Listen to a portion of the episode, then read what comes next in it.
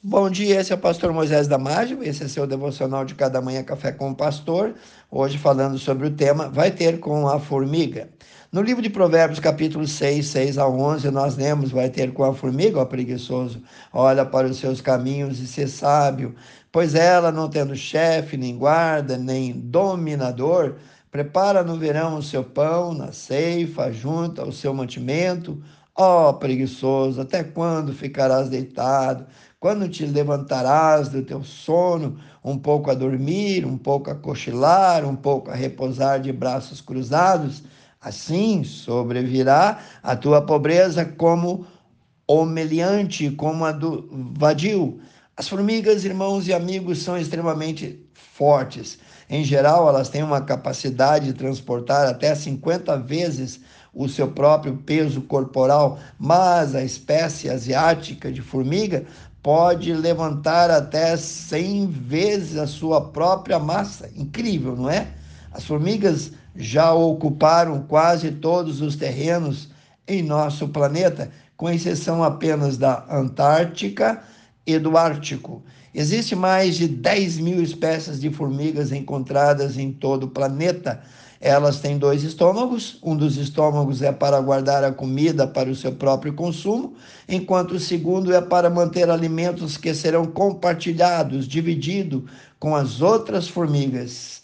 As formigas não têm pulmões. Elas respiram através de uma rede de tubos que ajudam a distribuir o oxigênio para quase todas as células.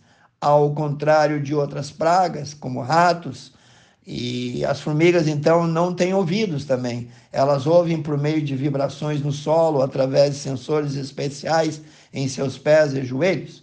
Sempre estão vivas e ativas. Você dificilmente vai ver uma descansando. Cada formiga é designada para ocupar o seu posto como obreira, soldado, operária. Dessa forma, a colônia fica melhor organizada, quando uma operária encontra uma boa fonte de alimentos, ela deixa a sua essência ali para que as outras colônias sintam o cheiro e também para que as próprias companheiras consigam localizar e encontrar facilmente o local e a comida. E por isso é por isso que nós vemos as trilhas percorridas por elas, ok? O, o texto de Provérbios 6 é incrível pois mostra que apesar de a formiga não ter chefe, ela trabalha com afinco. Ela não fica esperando uma ordem de alguém, mas simplesmente faz o que sabe que tem que fazer e pronto. Cada formiga faz sua parte no formigueiro para que toda a família tenha um alimento em abundância.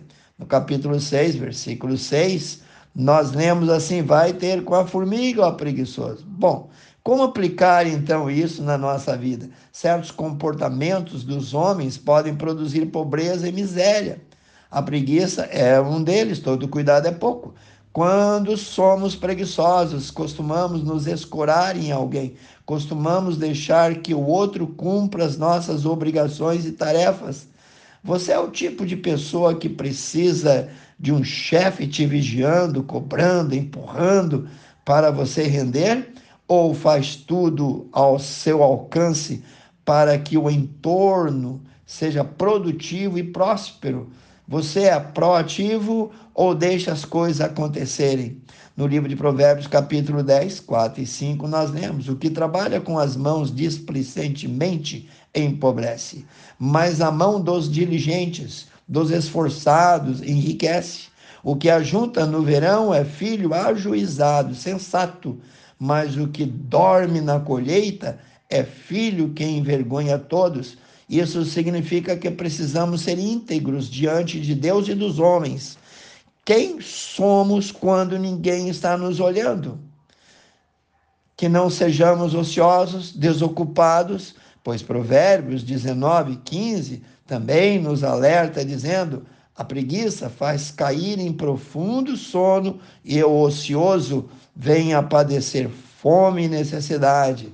Bom, vai ter com as formigas. Elas são diligentes, sempre ativas, avivadas, aplicadas, alcançam com isso resultados surpreendentes. Elas são zelosas no ajuntar das folhas, dos frutos, restos de alimentos e tudo o que precisam. Uma ajuda a outra constantemente, em ordem, elas vão e voltam. Além disso, não se deixam parar pelos obstáculos do caminho ou pelo peso dos objetos carregados, são organizadas e não adiam suas tarefas. E quanto a nós? Também carregamos a sabedoria da formiga? A formiga se esforça para organizar a própria vida e se prepara para o futuro, respeitando cada estação que o Senhor Deus lhe dá, enchendo já antes o celeiro no verão, para que a neve ou o frio, que certamente virá, não lhe pegue de surpresa.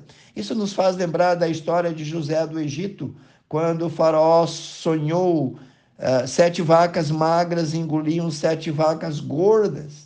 Ele não sabia o que significava, então mandou que tirasse José da prisão a fim de interpretar o seu sonho. José teve a revelação de Deus que haveria sete anos de fartura e sete anos de fome, e sabiamente aconselhou o faraó a administrar bem os recursos. José foi o escolhido para essa tarefa e tornou-se o segundo abaixo do faraó. Nos anos de fartura, poupou para os anos de fome. Confira lá em Gênesis 41. Nossas paixões, nossos sonhos, nossa capacidade, nossa habilidade, agilidade, aptidão foram todas plantadas por Jesus em nosso DNA para que produzamos boas obras, para que o mundo possa ver que somos diferentes. Mas a preguiça não foi plantada em nós. Quando fluímos naquilo que Deus nos chamou para realizar na nossa vida, então nós vamos ter muita alegria e vamos alegrar o coração de Deus, mas andar fora do nosso propósito pode nos levar a uma vida estéril, inútil, frutífera, cheia de frustração. Pense nisso. Quero orar contigo, amantíssimo Deus. Abençoe cada um que ouviu o devocional, cada família, Senhor. Uma bênção especial. Ore e peça em nome de Jesus. Amém. Se você gostou, passe adiante para os seus grupos, amigos, e eu te vejo no próximo Café com o Pastor.